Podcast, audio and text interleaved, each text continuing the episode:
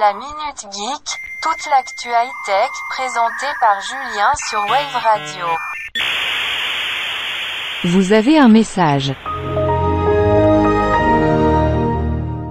Attention à votre code PIN. Le code PIN de votre smartphone peut être utilisé pour pirater vos comptes Apple et Google. Une faille de sécurité un peu bête et méchante qui pose un vrai problème. Un rapport de fin février cite des expériences de propriétaires d'iPhone qui se sont vus voler leur iPhone, pour ensuite voir leur compte Apple compromis, mot de passe changé et d'autres comptes, y compris bancaires.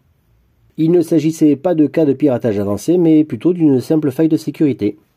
En utilisant le code PIN comme validation sur un iPhone, un criminel qui l'a volé peut changer les mots de passe du compte Apple et accéder au reste, le tout sans connaître les différents mots de passe du propriétaire. Comment, sur iOS, les utilisateurs peuvent utiliser un code PIN de leur téléphone pour changer le mot de passe de leur identifiant Apple? Un code PIN ne s'obtient pas comme ça, mais malheureusement ça peut arriver. Une seconde d'inattention en soirée, dans la rue, ou de le divulguer à quelqu'un qui n'était pas de confiance, les exemples ne manquent pas à l'appel. Bien évidemment, cela peut aussi se produire sur les smartphones Android, car là aussi, un code PIN suffit pour modifier le mot de passe de votre compte Google. Pour exemple, sur Twitter, une option dans les paramètres du compte Google permet d'utiliser le verrouillage de l'écran de votre téléphone Android pour changer le mot de passe du compte. Comment se protéger? Voici quelques solutions qui vous éviteront ces désagréments.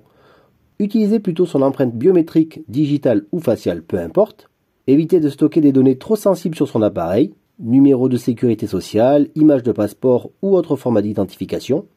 Optez pour un code PIN plus long et pas à 4 chiffres.